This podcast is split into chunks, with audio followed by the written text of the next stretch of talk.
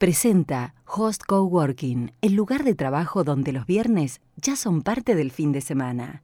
Porsche y La Perla, dos marcas que abastecen a sectores bastante disímiles en la demanda cordobesa. Ambas han quedado unidas en estos días por la decisión de cerrar sus respectivos locales en la ciudad. En efecto, el Porsche Center, que funcionaba en Avenida Sagrada Familia, donde se venden los autos más caros, más exclusivos de Córdoba, ha decidido solo mantener su taller, su servicio técnico, y los tres restaurantes La Perla que funcionaban en Córdoba también han cerrado sus puertas, dando fin a una larga historia de medio siglo de actividad, una cadena emblemática, eh, muy conocida y reconocida por la relación muy buena entre precio y calidad de sus productos típico las milanesas de la perla famosas por su tamaño y su relativo buen precio.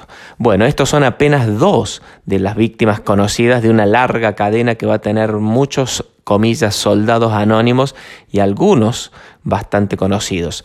Eh, sin llegar al cierre, pero sí achicando estructura, eh, locales de Starbucks, dos locales de Starbucks cerraron al principio de la pandemia en Córdoba, la pinturería Pintecor, por ejemplo, también cerró locales, lo hizo el restaurante Alcorta, que de dos locales dejó solo el de Cañada, cerró el de Avenida Hipólito Irigoyen, o la cadena de indumentaria Agustino, que cerró tres locales en los shopping centers y solo mantiene sus eh, negocios a la calle.